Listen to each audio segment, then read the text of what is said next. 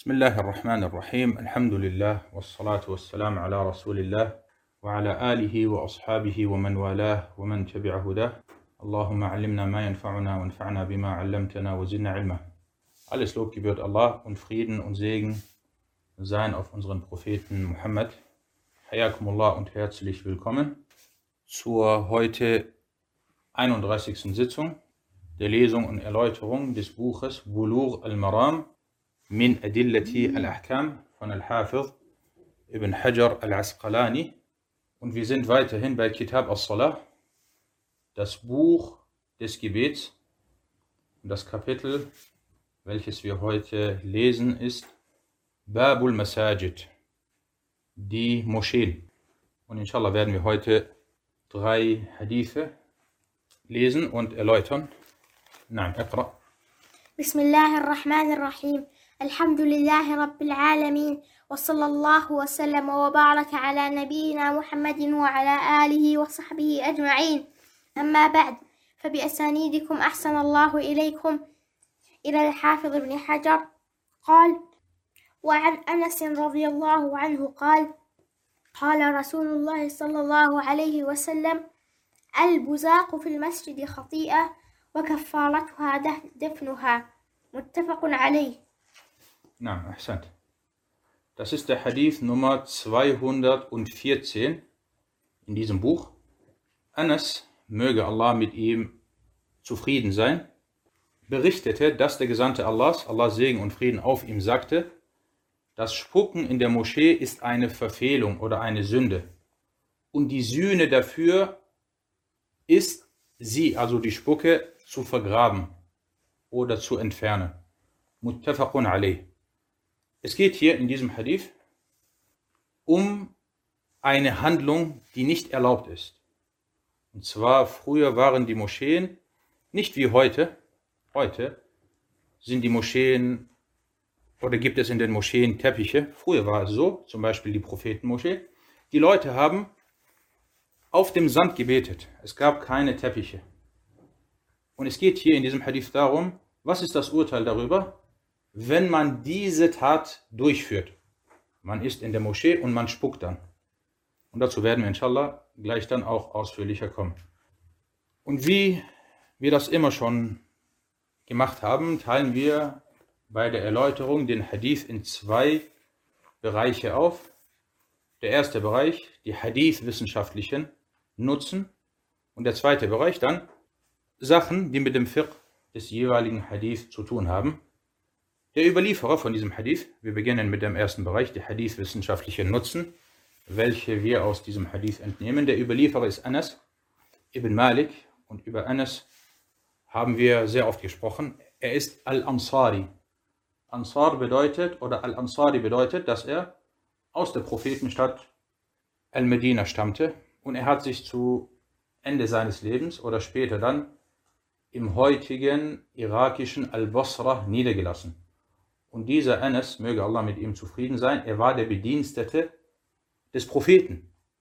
Und als der Prophet nach Medina auswanderte, kam die Mutter von Anas, Um Sulaim, zu dem Propheten. Und sie hat dann eine Tat begangen, durch die sie den Islam unterstützt hat. Weil viele Leute, die denken, sie denken immer, dass man den Islam zum Beispiel nur auf eine bestimmte Art und Weise oder nur auf bestimmte Art und Weisen unterstützen kann. Was hat diese Frau gemacht, diese besondere Frau? Und zwischen ihr und dem Propheten والسلام, bestand auch eine Verwandtschaft. Sie kam zu ihm und sagte, ja Rasulallah, ich möchte dir helfen, ich möchte den Islam unterstützen. Ich habe diesen Sohn, und Anas war zu diesem Zeitpunkt ungefähr zehn Jahre alt. Ich habe diesen Sohn, ich möchte, dass er dein Bediensteter ist, dass er dir, dass er bei dir ist. Und wenn du etwas brauchst, so übernimmt er diese Aufgabe. Und dann war Anas radiallahu an und der Prophet والسلام, hat das angenommen, akzeptiert. Er war dann zehn Jahre lang der Bedienstete des Propheten. Und er hat sehr viel gelernt.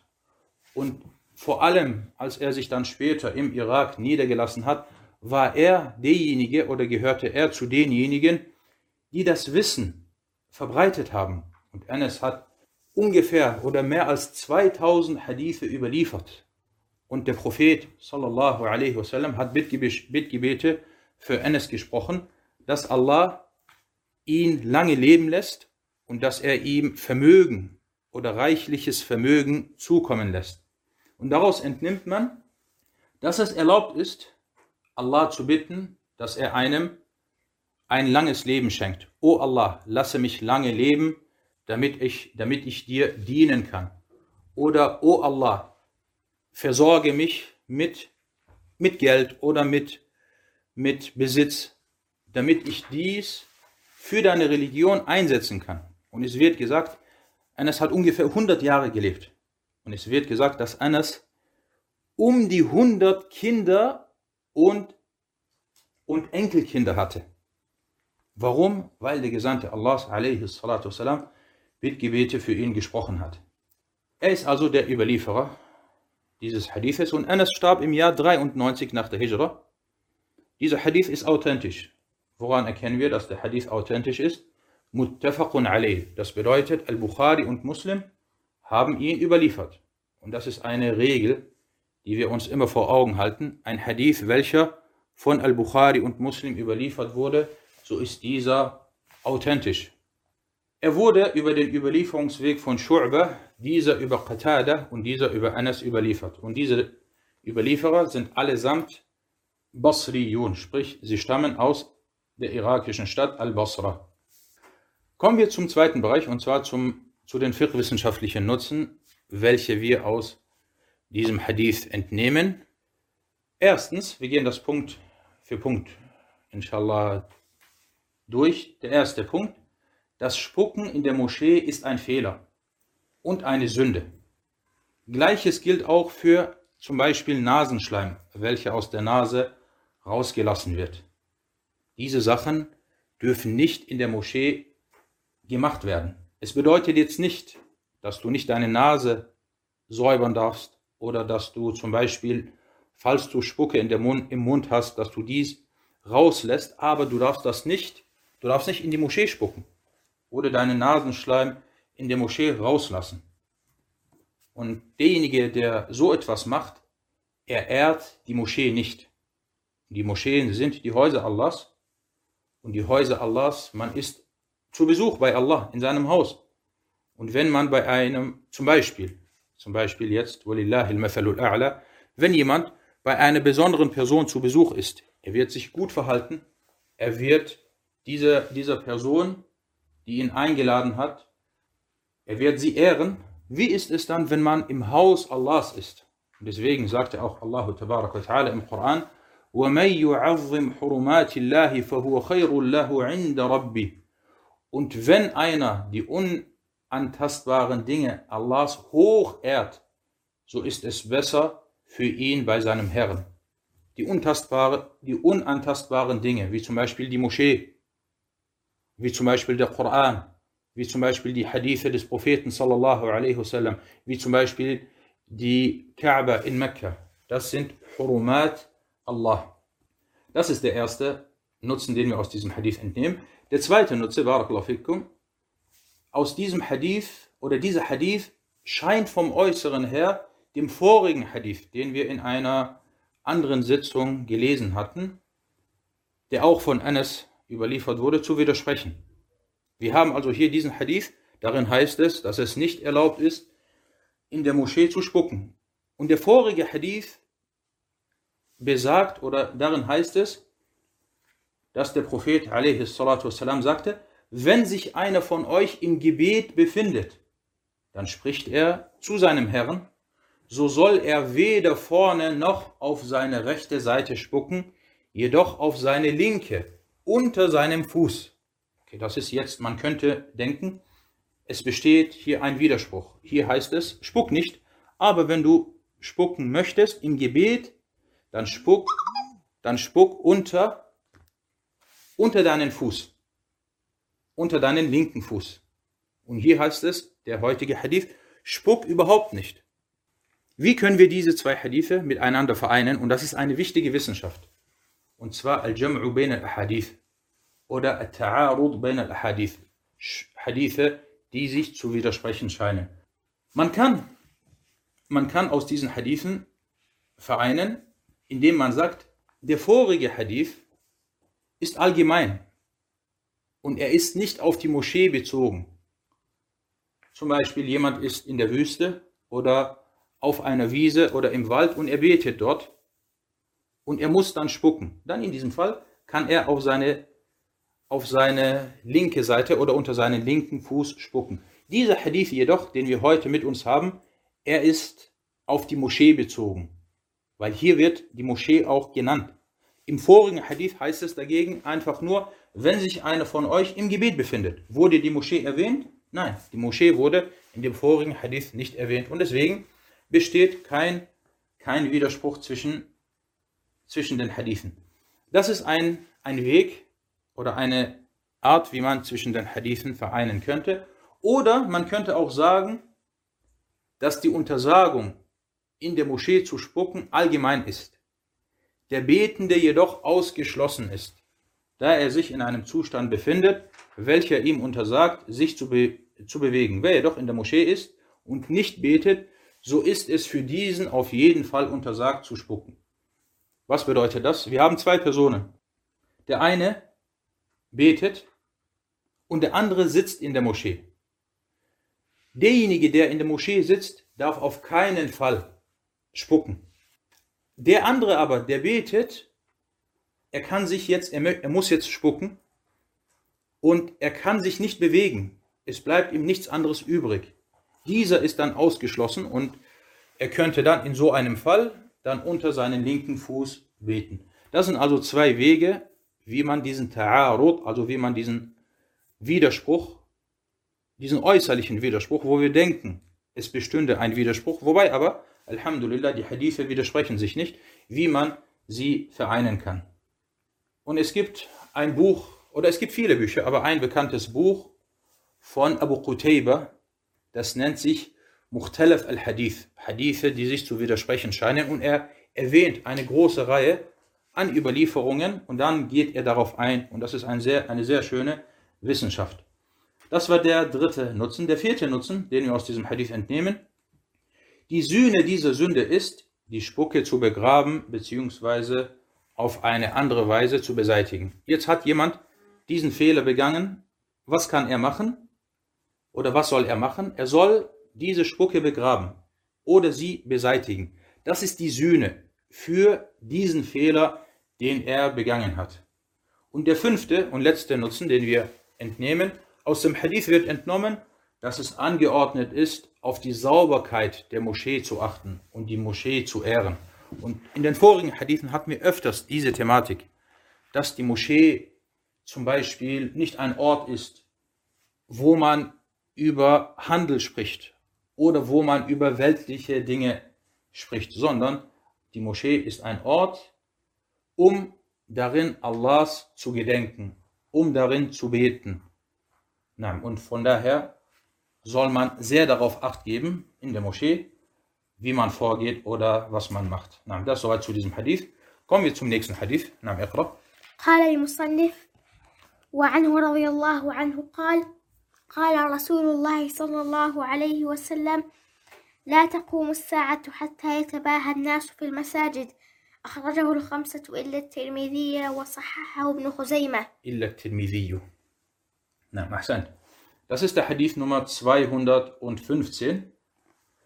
Und er, also Anas, überlieferte auch, dass der Gesandte Allahs, Allahs Segen und Frieden auf ihm, sagte, die Stunde wird nicht eintreffen, bis die Menschen gegenseitig mit den Moscheen prahlen. Überliefert von den fünf bis auf At-Tirmidhi und Ibn Khuzayma stufte ihn als authentisch ein. Hier in diesem Hadith geht es um mehrere Sachen. Zum einen die Stunde, also die Stunde, damit ist gemeint der Tag der Auferstehung. Und hier wird in diesem Hadith eine Sache erwähnt, die mit den Zeichen der großen Stunde zu tun hat. Weil es gibt verschiedene Zeichen. Die Stunde wird nicht eintreffen, bis diese Zeichen eingetroffen sind. Und eines dieser Zeichen ist das, was hier in diesem Hadith erwähnt wird. Und wir können gleich auch darüber sprechen, ob dies schon passiert ist oder eingetroffen ist oder noch nicht. Und zwar, dass die Menschen mit den Moscheen, mit ihren eigenen Moscheen prahlen. Und inshallah kommen wir gleich auch ausführlicher zu diesem Punkt.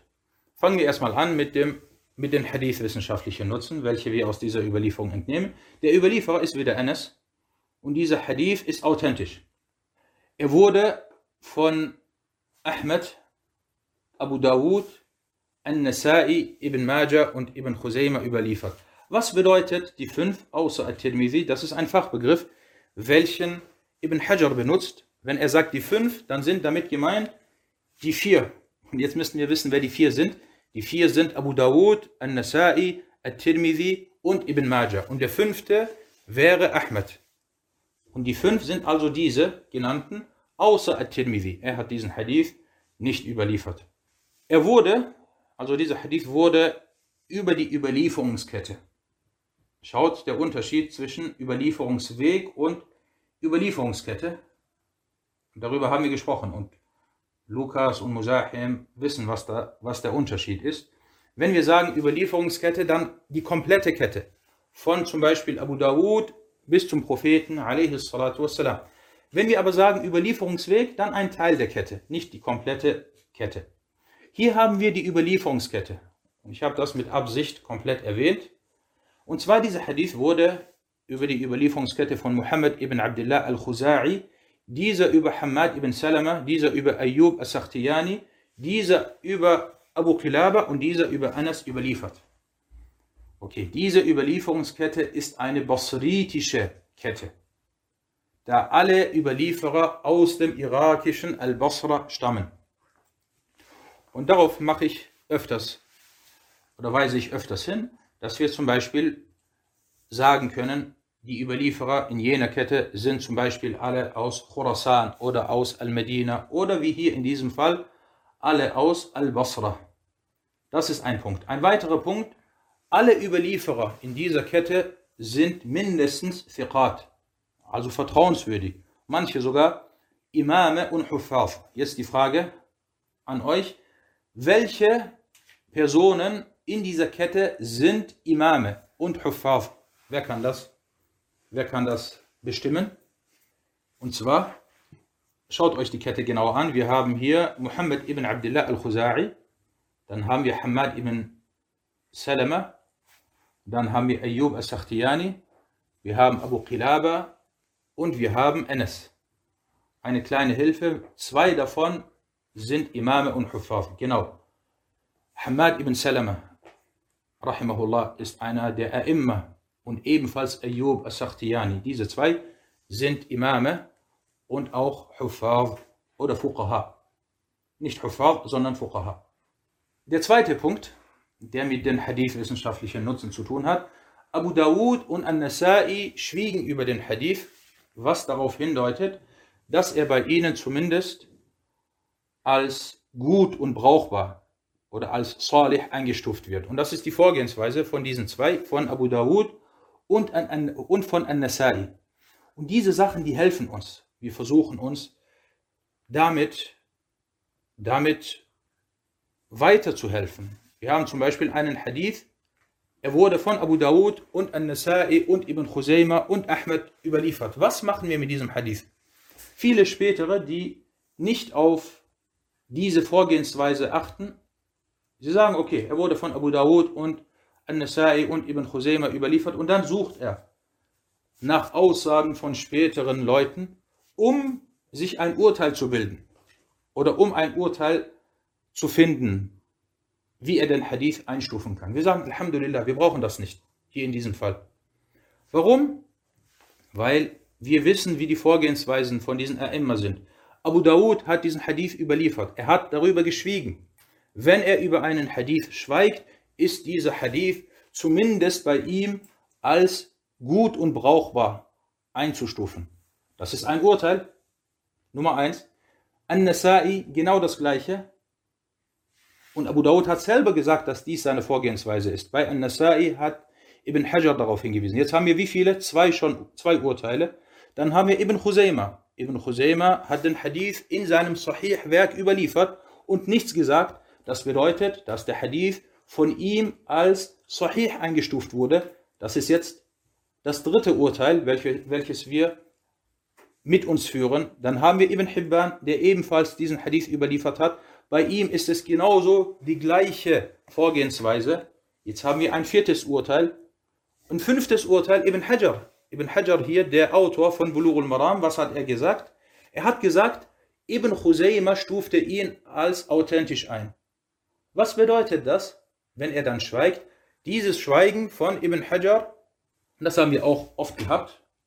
Und wir wollen uns diese, diese Einstufungen, diese Urteile nicht entgehen lassen. Wir brauchen die, damit wir, weil sie helfen uns und sie stärken uns. Das bedeutet, dass er der Einstufung von Ibn Khuzaymah zustimmt. Jetzt haben wir Alhamdulillah fünf Urteile von früheren Gelehrten und unser Sheikh Abdullah Sa'ad sagte auch, dass der Hadith authentisch ist.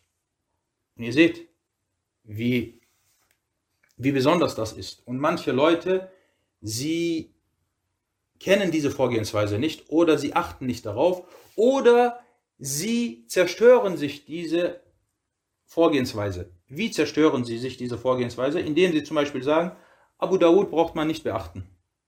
Das bedeutet, er, er setzt keinen Wert auf die Einstufung von Abu Dawud. Oder er sagt, Ibn Hibban ist Mutasahil. Ibn Hibban und Ibn Khuzaymah sind, sind leichtfertig. Das bedeutet, er, er hat sich dann die Einstufungen von ihnen entgehen lassen. Es gibt einen von den früheren, er ist etwas mutasahil, er ist etwas, etwas lockerer bei der Einstufung. Wer ist das? Er wurde hier nicht erwähnt, nicht Ibn Khuzaymah und nicht Ibn Hibban, sondern ein anderer, den wir auch oft hatten, Al-Hakim. Al-Hakim Abu Abdullah. Aber ich sage euch, und das ist ein, ein Ratschlag, selbst bei Al-Hakim, es wird manchmal Hadithe geben, ihr braucht Al-Hakim.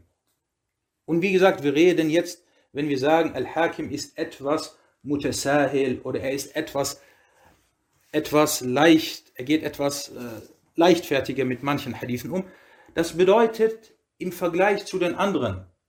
Aber trotzdem heißt das nicht, dass wir Al-Hakim beiseite legen und dass wir nicht auf die Einstufungen von Al-Hakim achten. Im Gegenteil, selbst von Al-Hakim, Abu Abdullah, rahimahullah, seine Einstufungen sind wichtig und sie werden beachtet. Und es wird, und ich sage euch das, es werden Hadithe kommen, wo ihr die Einstufungen von Ibn Hibban braucht, wo ihr die Einstufungen von Al-Hakim braucht. Und ich sage euch, was ist besser? Du hast einen Hadith vor dir und du stehst mit leeren Händen da, weil du es dir vermasselt hast und Ibn Hibban abgelehnt hast und Al-Hakim abgelehnt hast und du stehst dann mit leeren Händen da. Ist das besser oder dass du irgendwann mal einen Hadith hast und du hast keine Einstufung außer von Al-Hakim und dann kommst du und du sagst, dieser Hadith wurde von Al-Hakim als authentisch eingestuft.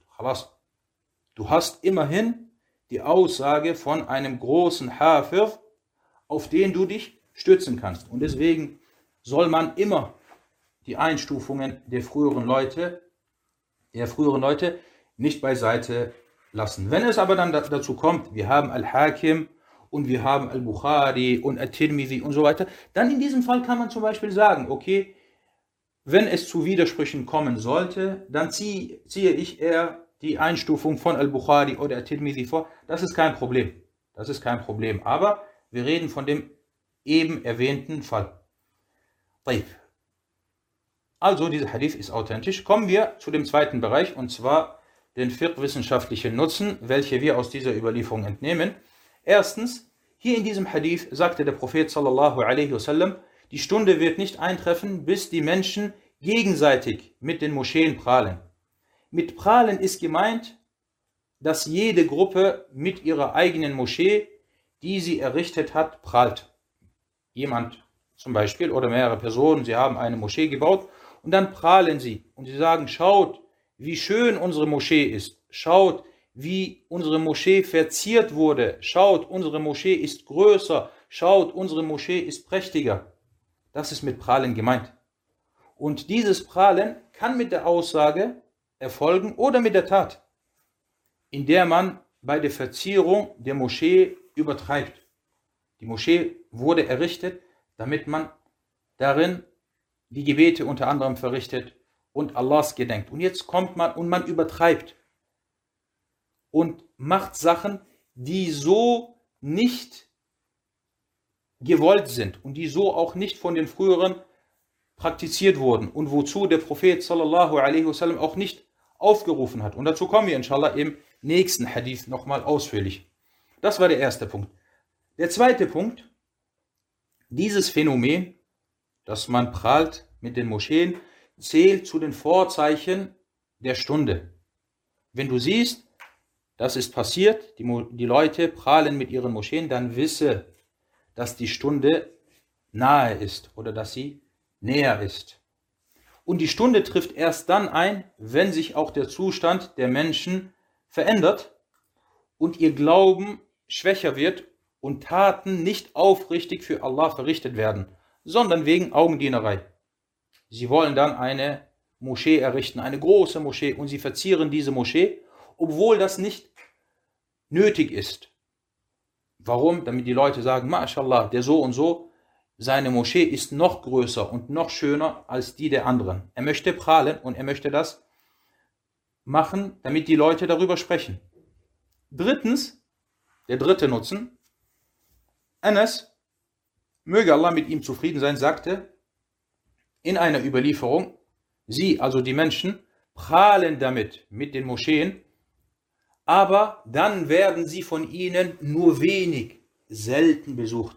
Subhanallah, wie genau trifft dieses Wort auf unsere heutige Zeit zu. Und dieser diese Überlieferung wurde von Al-Bukhari in seinem Sahih-Werk in Form einer Ta'liq-Überlieferung berichtet, also ohne Überlieferungskette. Aber er hat es, glaube ich, als Jazm, also als bestätigt, überliefert und nicht als Tamrir. Eine Frage. Ist das, was Anas gesagt hat, in der heutigen Zeit aufgetreten? Moscheen, sehr schön, verziert, riesengroß, aber sie werden kaum von den Menschen besucht. Wallahi, es gibt sogar Moscheen. Es wurde sehr, sehr, sehr viel Geld darin investiert. Aber die Moschee ist von montags bis donnerstags leer. Kaum jemand betet dort. Du kommst zu den fünf Gebeten und du siehst kaum jemanden dort. Es kann sogar sein, dass manche der fünf Gebete nicht verrichtet werden. Aber die Moschee ist riesengroß überall Schriften und ein Riesenminarett und Riesenräume. Aber die Moschee, subhanallah, ist leer. Und das ist das, was wir in der heutigen Zeit leider manchmal so vorfinden. Kommen wir zum dritten, vierten Nutzen, den wir aus diesem Hadith entnehmen. Der Hadith scheint vom Äußeren her auf das Verbot, At-Tahrim, dieser Tat hinzuweisen. Da dies eine Tat ist, die nicht aufrichtig für Allah verrichtet wurde und fünftens, aus dem Hadith wird entnommen, dass es vorkommen kann, dass der Muslim eine Tat verrichtet, die vom Äußeren her zu loben ist. MashaAllah, er hat eine Moschee gebaut. Aber diese Person hat nicht auf seine Absicht Acht gegeben und dadurch dann die Tat zunichte gemacht. Oder dadurch wurde dann die Tat zunichte gemacht. Na, möge Allah Ta'ala uns davor bewahren. Und der sechste und letzte Nutzen, der Hadith ist ein Beleg für die Bestätigung der Stunde und der Auferstehung. Derjenige, der nicht daran glaubt, dass die Stunde eintreffen wird und dass die Menschen auferstehen werden, dieser ist kein Muslim, da er eine Sache, die klar und deutlich von der Religion ist, geleugnet oder nicht bestätigt hat. Das soweit zu diesem Hadith. Kommen wir zum dritten und heute letzten Hadith. Iqra. قال المصنف وعن ابن عباس رضي الله عنهما قال قال رسول الله صلى الله عليه وسلم ما أمرت بتشييد المساجد أخرجه أبو داود وصححه ابن حبان Ahsant. Das ist der Hadith Nummer 216. Ibn Abbas, möge Allah mit ihm und seinem Vater zufrieden sein, berichtete, dass der Gesandte Allahs, Allah Segen und Frieden auf ihm, sagte, mir wurde nicht befohlen, die Moscheen hoch zu errichten. Überliefert von Abu Dawud und Ibn Hibban stufte ihn als authentisch ein. Es geht also hier jetzt um weiterhin um die Verzierung oder eine Art der Verzierung der Moscheen. Und hierbei geht es um At-Tashyid. Und es wurde gesagt, mit Tashyid ist gemeint, eine Moschee hoch, sehr hoch zu errichten und hierbei zu übertreiben. Fangen wir an mit den hadithwissenschaftlichen Nutzen, welche wir aus dieser Überlieferung entnehmen. Der Überlieferer ist Ibn Abbas, Abdullah ibn Abbas. Und über ihn haben wir oft gesprochen.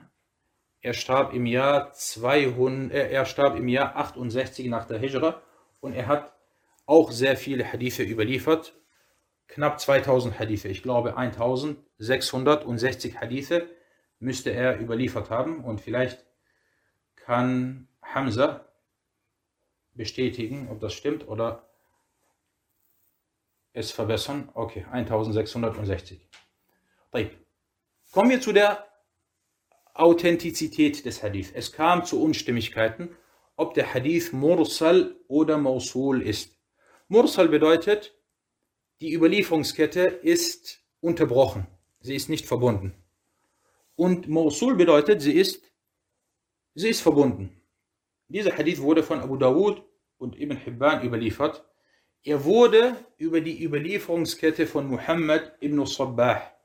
Dieser über Sufyan ibn Uyayna, dieser über Sufyan al-Thawri, dieser über Abu Fazara, dieser über Yazid ibn al-Asam und dieser über Ibn Abbas überliefert.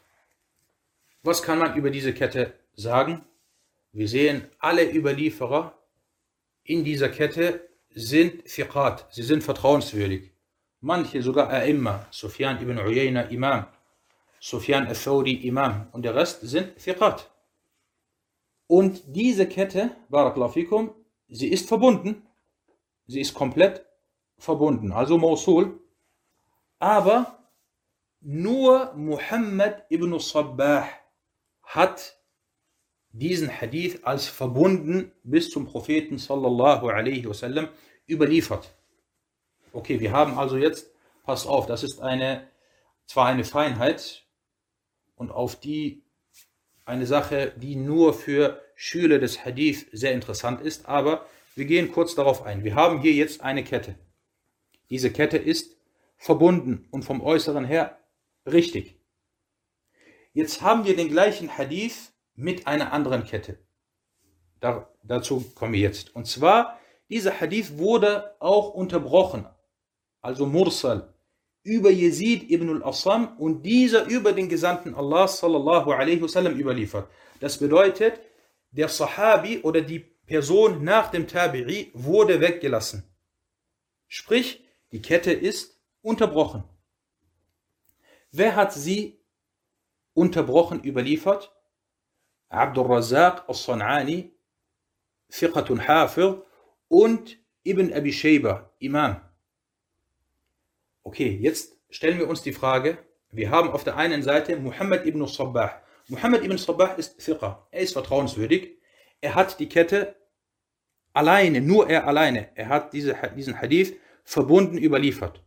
Auf der anderen Seite haben wir unter anderem Abdul Razzaq und Ibn Abi Shayba. Sie haben den Hadith anders überliefert. Wer ist oder welche Kette ist vorzuziehen? welche Ansicht ist richtiger, die erste oder die zweite? Wir sagen, die zweite Ansicht ist stärker und das aus zwei Gründen. Was sind die zwei Gründe, dass wir jetzt sagen, dass diese Ansicht stärker ist? Was sagt ihr? Das ist jetzt Theorie gewesen, jetzt wollen wir auch die Praxis. Okay, weil es zwei Leute sind. Okay, das ist schon mal, schon mal nah dran. Aber die Antwort ist noch nicht komplett richtig. Zwei Gründe. Wir wollen zwei Gründe wissen oder zwei Gründe nennen, warum die zweite Ansicht stärker ist. Ah, genau, sehr gut. Okay. Wir haben zum einen hier Muhammad ibn Sabbah, er ist vertrauenswürdig. Eine Person. Und dann haben wir Abdul Razzaq und Ibn Abi Shayba. diese beiden sind wissender als er. Sie sind er immer. Sie haben sogar mit oder sie haben zwei Riesenwerke verfasst. Das ist der erste Grund. Sie sind wissender als dieser Muhammad ibn Sabbah. Darüber hinaus, sie sind zwei Personen und er ist alleine. Das ist ein weiterer Anhaltspunkt, dass ihre Ansicht vorzuziehen ist. Also wir sagen, diese beiden sind wissender und vorzüglicher als Muhammad ibn Sabbah und somit wird ihre Überlieferung eher vorgezogen. Und es würde sogar, wenn nur einer von ihnen da wäre, Ibn Abi Shayba und Muhammad ibn Sabbah, würden wir sagen, Ibn Abi Shayba ist vorzuziehen. Imam gegen Fiqh. Abu Dawud schwieg über seinen Hadith, da seine Überlieferungskette vom Äußeren her authentisch und gut ist. Also er hat nichts Falsches natürlich gemacht, weil er über seine eigene Kette gerichtet hat. Und diese ist gut und authentisch. Ibn Hibban stufte diesen Hadith als authentisch ein, oder diese Kette, da er ihn in seinem Sahih-Werk überliefert oder überlieferte. Abu Nu'aym al-Asbahani, dieser Abu Nu'aym al-Asbahani gehörte zu den großen Huffaz. Er starb im Jahr 460 nach der Hijra. Er wies zumindest indirekt auf diesen versteckten Fehler hin. Er sagte in seinem großartigen Werk Hilyatu al-Awliya, er sagte, nur Muhammad ibn Sabbah hat ihn verbunden überliefert. Mehr hat er nicht gesagt, viel mehr hat er nicht gesagt. Das bedeutet, er hat darauf hingewiesen. Schaut, es ist hier eventuell ein versteckter Fehler vorzufinden. Ibn Hajar stimmte der Einstufung von Ibn Hibban zu und dann unser Sheikh Abdullah Sa'd sagte, dass der Hadith Mursal und dies die stärkere Ansicht ist. Und subhanallah, als ich diese Ansicht von Sheikh Abdullah Sa'd gesehen habe, ich habe mich sehr, sehr gewundert. Und ich habe lange überlegt. Und ich habe wirklich äh, viel Zeit damit verbracht. Wie ist er auf diese Ansicht gekommen? Und weil diese hier angeführte Schwäche bzw. dieser Makel in dieser Überlieferungskette, das gehört zu den sogenannten versteckten Fehlern. Il al und nicht nur eine Illa Khafiyya, sondern wirklich eine Illa Khafiyya, die, die kaum oder bei der es kaum möglich ist, dass jemand diese Schwäche erkennen kann. Außer wenn Allah einem den Erfolg dazu verleiht. Allah musta'an. Und ich habe gesagt, subhanallah, das ist ein, ein, ein Tawfiq von Allah ta'ala, dem er ihm gegeben hat, dass er diese Illa entdeckt hat. Und vor allem, ich habe Bulugh al-Maram mehrfach bei Sheikh Abdullah Sa'ad gelesen. Im, Im Jahr 1439, vor drei Jahren, das war, ich habe sogar hier das Datum geschrieben, am 5. am 5. Rajab 1439 habe ich diesen Hadith, oder haben wir Bulugh al-Maram, das war damals, an drei Tagen haben wir komplett Bulugh al-Maram gelesen. Und wir haben viele Stunden viele Stunden verbracht, bis wir dann das Buch komplett gelesen haben. Und ich habe dann in meinem, in meinem eigenen Buch nachgeschaut. Ich habe mir immer alles notiert, jeder einzelne Hadith, den wir gelesen haben, so habe ich geschrieben, was der Sheikh dazu gesagt hat. Dann bin ich zu, meiner, zu meinem Buch zurückgekehrt und habe geschaut, was ich damals notiert hatte. Damals hat er diesen Hadith, hat er gesagt, Al-Hadithu Sahih. Der Hadith ist authentisch.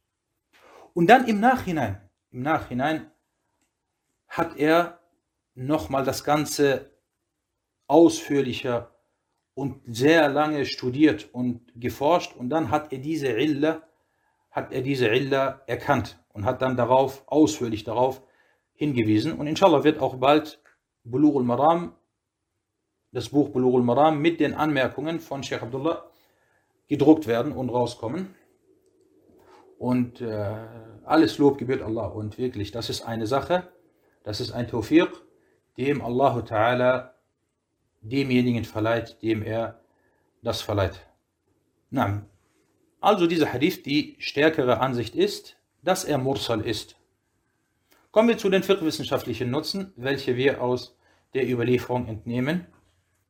Und zwar erstens, Ibn Abbas, möge Allah mit ihm und seinem Vater zufrieden sein, sagte, ihr werdet sie ganz gewiss verzieren, also die Moscheen, ihr werdet sie ganz gewiss verzieren, genauso wie es die Juden und Christen gemacht haben. Und wenn Ibn Abbas so etwas sagt, das ist seine Aussage, man sagt, هذا الأثر موقوف وله حكم الرفع. Dieser Hadith ist zwar von einem Sahabi getätigt worden, aber das Urteil ist, dass der Prophet oder dass es auf den Propheten wassalam, zurückzuführen ist, weil so eine Aussage kann der Sahabi selbst nicht tätigen. Zweitens, der zweite Punkt, dieser Hadith belegt, dass es untersagt ist, die Moschee auf so eine Art zu verzieren, da dies die Handlung der Juden und Christen ist. Und ihnen nachzuahmen ist verboten. Der Prophet wassalam, sagte, Man tashabbaha biqawmin fahuwa minhum. Wer ein Volk nachahmt, gehört zu ihnen oder gehört zu ihm, zu diesem Volk. Und dieser Hadith wurde von Ahmed und Abu Dawud überliefert. Imam Ibn Taymiyyah, rahimahullah, sagte über diesen Hadith, mit diesem Hadith argumentierten Imam Ahmed und andere, und der Hadith bedeutet zumindest, dass es verboten, dass es haram ist, ihnen nachzuahmen, auch wenn er vom Offensichtlichen oder vom Äußeren her auf den Unglauben desjenigen hinweist, der ihnen nachahmt. Drittens, die Verzierung der Moscheen ist keine Sunna, sondern eine Bid'ah, sondern eine Neuerung in der Religion und zugleich auch Geldverschwendung. Man soll nicht denken, wenn man die Moschee verziert und übertreibt, dass dies, dass dies eine Sunna ist. Und ich habe, es gibt einen Bruder, den verfolge ich, möge Allah ihm Erfolg verleihen. Und ich sehe, dass er oft mit dazu beiträgt, dass Moscheen in Afrika gebaut werden. In Ländern wie Togo und Malawi und Benin und so weiter. Und ich habe dann manchmal gesehen, wie die Moscheen dort aussehen. Er postet die Bilder von den Moscheen und subhanallah, die Moscheen sind ganz schlicht. Ganz schlichte Moscheen und nicht riesengroß. Und so soll eine Moschee sein. Es spricht nicht, nichts dagegen, dass zum Beispiel das Minarett etwas höher ist damit, wenn der Adhan gerufen wird, die Leute das auch eher hören. Aber die Moschee, du hast zum Beispiel ein Dorf mit, mit 100 Leuten, die in der Moschee beten, dann bau eine Moschee zum Beispiel für 200 Leute. Es spricht nichts dagegen, dass sie etwas größer ist oder dass die Räume groß sind. Aber du hast ein Dorf mit 100 Leuten und du kommst und baust dann eine Riesenmoschee. Und dann kommst du immer in die Moschee rein und du siehst nur die erste Reihe ist voll. Und die letzten zehn hinteren Reihen sind alle leer. Das ist, das muss nicht sein. Und noch schlimmer ist es, wenn man dann mit anderen Sachen übertreibt. Zum Beispiel Verzierungen oder in manchen Moscheen. Wallah, in manchen Moscheen, du kommst rein und die haben diese riesen Lichter. Kennt ihr das? Die hängen dann mit einer riesen Schnur an der Wand. Und 100 Lichter. Man, man hat Angst. Man hat Angst, unter, darunter zu laufen, weil man denkt, das könnte jetzt jeden Moment runterfallen und das wiegt bestimmt zwei Tonnen oder drei Tonnen. Genau diese Kronleuchter. Warum? Subhanallah, bringen normale Lichter an und äh, das reicht. Aber dass du mit riesigen Kronleuchtern kommst, das ist nicht der Sinn für, für eine Moschee. Also, die Verzierung der Moscheen ist keine Sunna. Der vierte Punkt, seine Aussage, die des Propheten, والسلام, mir wurde nicht befohlen. Das weist darauf hin, dass diese Tat nicht lobenswert ist und einen auch nicht näher zu Allah bringt. Und der hambalitische Fiqh-Gelehrte Mansur al-Buhuti sagte, und es ist verboten, Moscheen mit Gold oder Silber zu verzieren. Und dies muss beseitigt werden. Das ist nicht erlaubt, dass du die Moschee mit solchen Sachen verzierst. Er sagte weiter, und es ist verpönt, die Moscheen mit Schriftzügen und so weiter zu verzieren oder sie zu beschriften da dies den Betenden vom Gebet ablenkt. Und das ist Manchmal kommt, kommt man in Moscheen rein, man denkt, was ist das mit den Wänden? Überall Schriften und Muster und das lenkt einen ab vom Gebet. Und diese Ansicht, dass es verboten ist, haram ist, zählt zu den Mufradat der hanbalitischen Madhab.